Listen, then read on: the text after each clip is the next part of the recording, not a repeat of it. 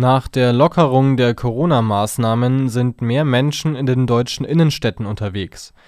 Das ergeben Untersuchungen des Instituts für Weltwirtschaft in Kiel.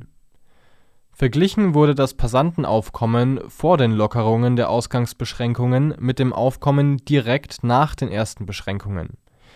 So seien es vor den Lockerungen zwischen 8 und 29 Prozent des sonst normalen Aufkommens gewesen, verglichen mit 13 bis 56 Prozent nach den Lockerungen.